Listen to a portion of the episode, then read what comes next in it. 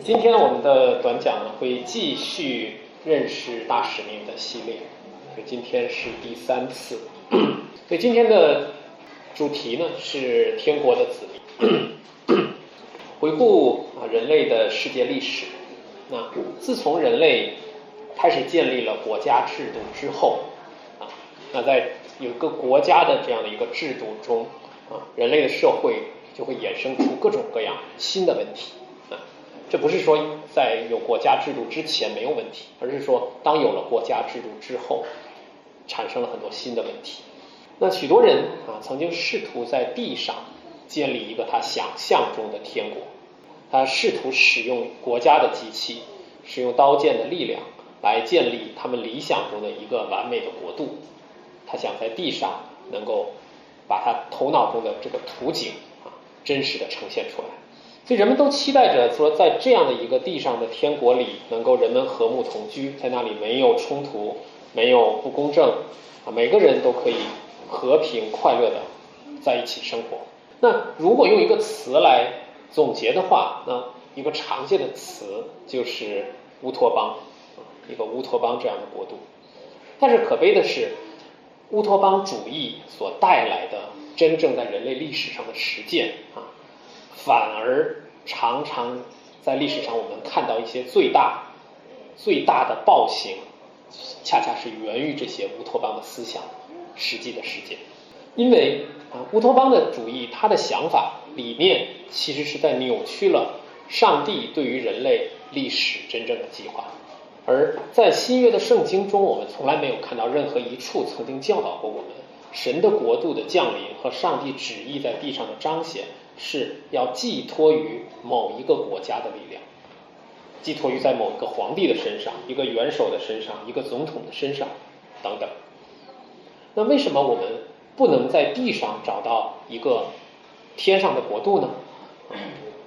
那我们能不能在地上看到天国的样子呢？那这其实，在我们上周的时候，我们讲到有一个地方，我们可以看到啊，天国出熟的果子，就是地方教会。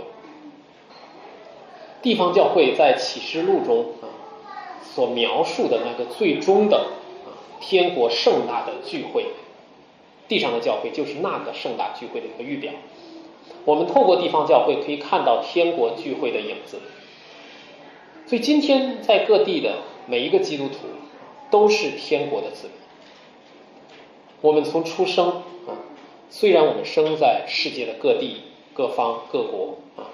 但是无论哪里，我们的出生地都不是我们最终永恒的家乡。所以，就像保罗在《铁萨罗尼迦书前书》里面所说的，直到主耶稣基督再次降临的时候，我们这些活着的基督徒和已经去世的基督徒都要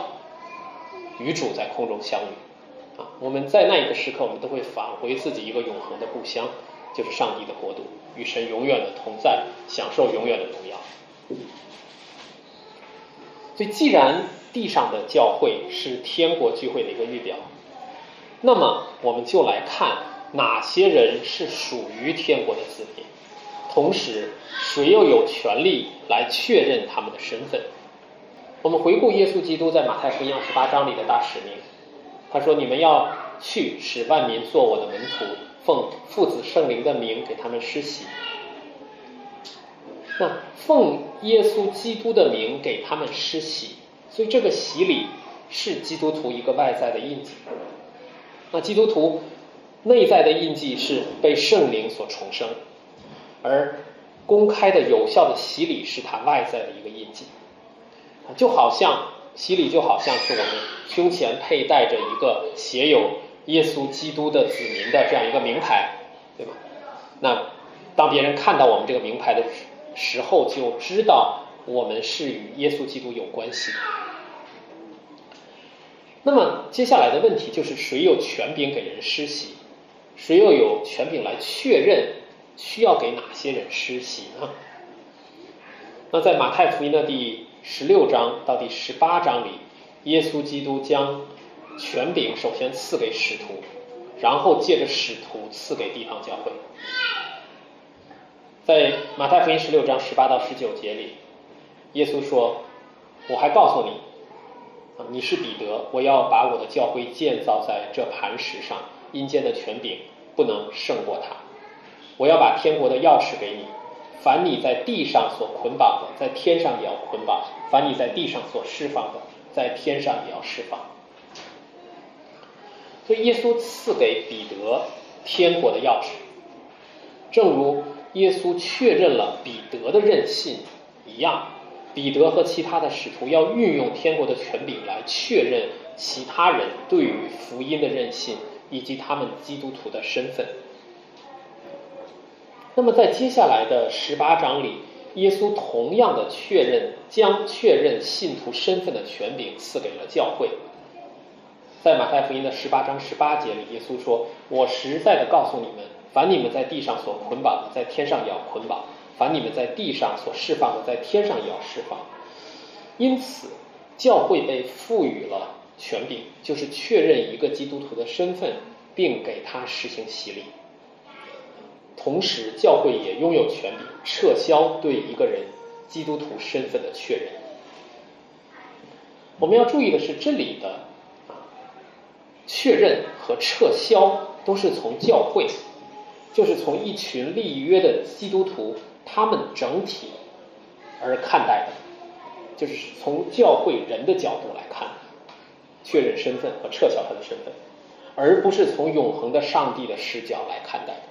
我们不是站在啊上帝的视角，在他永恒的创世以前的拣选的角度看一个人是不是蒙拣选、蒙得救。所以在地方教会中啊，如果有一个成员自称是基督徒，但是他陷在一个严重的、公开的、不肯悔改的罪里，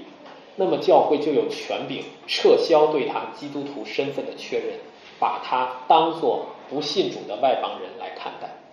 所以这也是耶稣基督在马太福音里也清楚的讲过，保罗也在哥林多前书里面也清晰的讲过。所以这样这个权柄就是耶稣所说的天国的钥匙。捆绑和释放的权柄，那这个这把钥匙可以确认那些相信福音并且努力活出福音的信徒，同时它也可以用来否定那些虚假的信徒，否定他们的基督徒的身份，目的是提醒和警告他们要重新去认识福音，要认悔改信主，从基督那里领受救恩。所以这是我讲的第一点啊，天国的子民。那在看了天国的子民、教会成员的身份之后，那接下来我们来看今天的第二点，就是基督对于天国子民的爱和对教会的爱。在约翰福音的第十三章第一节里，这里说逾越节以前啊，耶稣知道自己离世归父的时候到了。他既然爱世间属自己的人，就爱他们到底。所以接下来，约翰记载了耶稣为每一个门徒去洗脚，他象征着他用自己的死要把他们完全的洁净。那同时，耶稣也爱他的教会，因为他是将自己的血把教会赎买过来，所以耶稣亲自建立了教会。如果我们看新约圣经的结尾，对吧？在启示录的开头，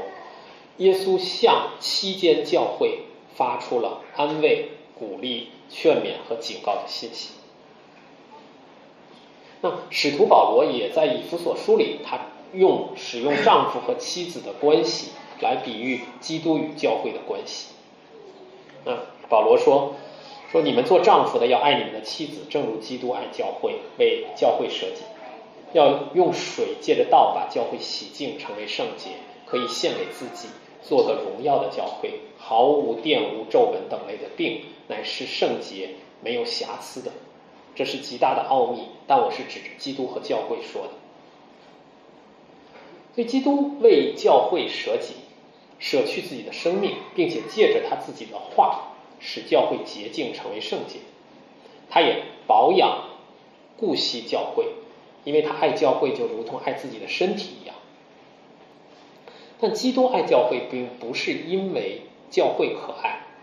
教会里是一群并不那么可爱的罪人所组成的。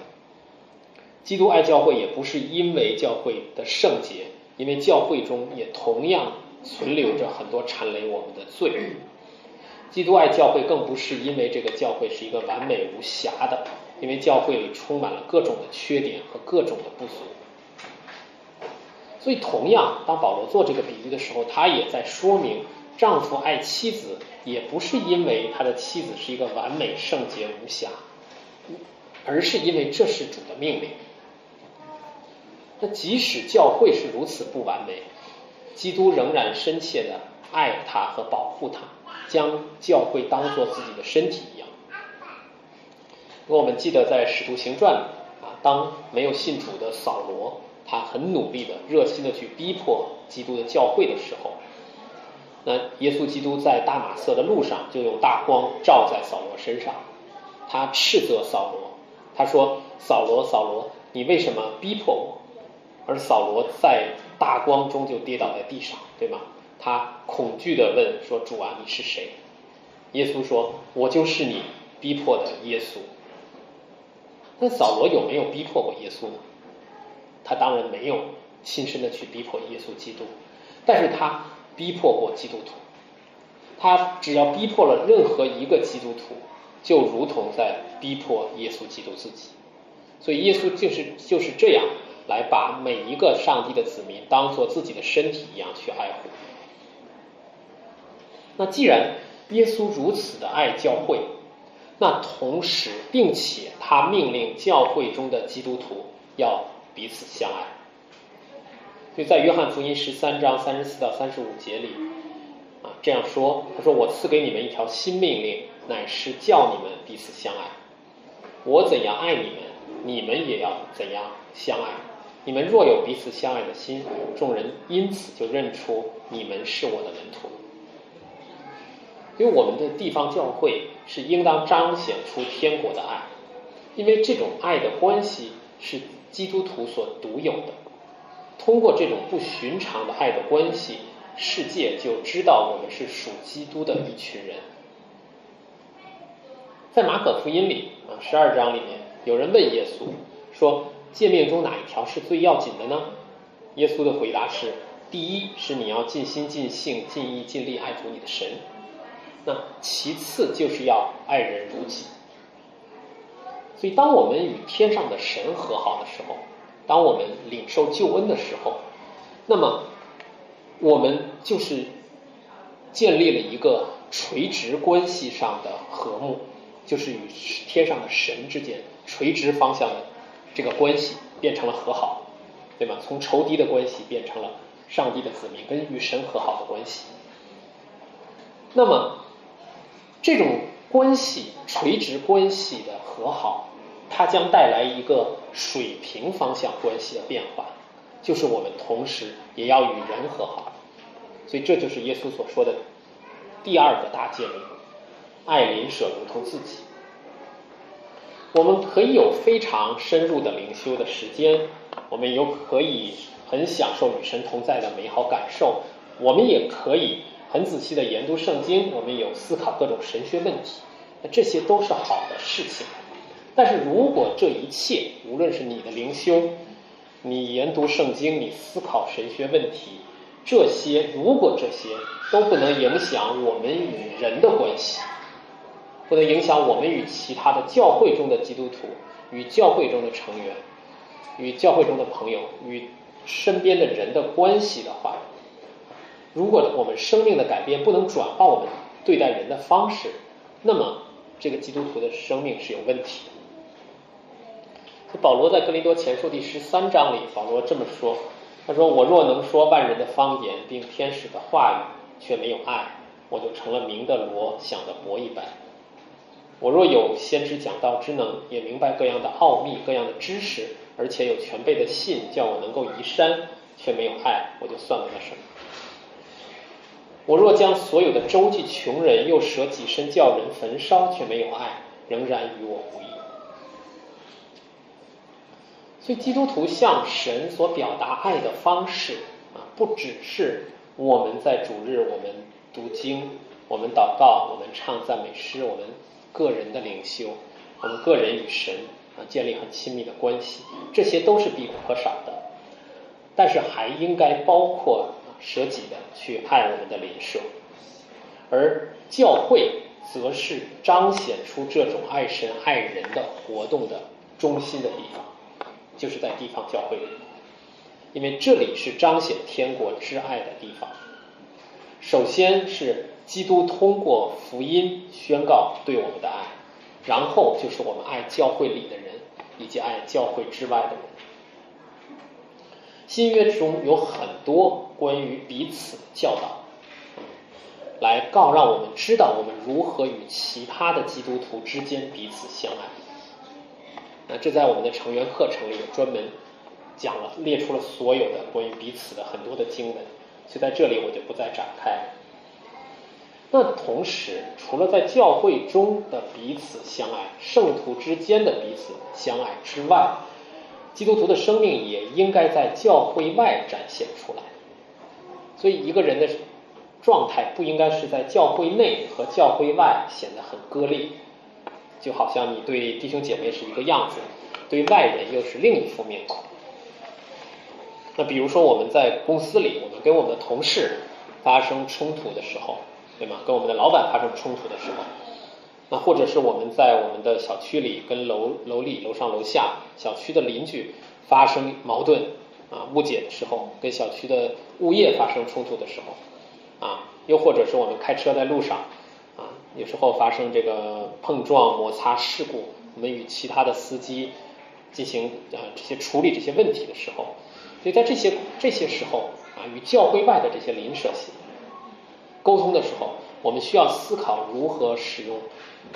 基督舍己的爱去处理这些问题，来对付自己的态度，对付自己的怒气，对付自己啊自义，我们的我们的这个自己的里面的骄傲，我们如何放下自己的情绪，放下自己的利益，能够展现出耶稣基督的柔和谦卑，耶稣基督的怜悯和爱心。那回顾今天的短讲，那首先我们先看了。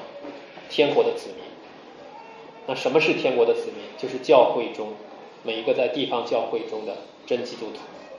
那他们的身份是透过地方教会，并且通过洗礼所确认的。那同时，对于那些虚假的信徒，那教会也有权柄撤销对他们天国子民身份的确认。那然后我们又看了耶稣基督对于教会设计的爱。这种爱不仅体现在他用血买赎了他的教会，而且他将教会当做自己的肢体一样去看顾保守。那最后我们看到了基督和使徒的教导，就是基督徒要彰显出上帝的爱，是透过我们爱神、爱邻舍，在教会中彼此相爱展现出来。那世人也能够因此看出我们是属神的天国的子民。而这种超自然的爱的关系，也会吸引那些非基督徒朋友，吸引他们来更多的认识福音。这是我今天的短讲，啊，让我们一起来低头祷告。天父，我们感谢你拣选并拯救我们，使我们从万民中被分别出来，归你做天国的子民。求主使我们能够更爱我们的主和救主耶稣基督。也求你能够使我们在教会中能更好的彼此相爱，能够也借着我们向教会之外的邻舍彰显出那从神而来的爱，从神而来的怜悯，从神而来的柔和谦卑，来使万民能够愿意归向你。我们这样的祷告是奉耶稣基督的名，阿门。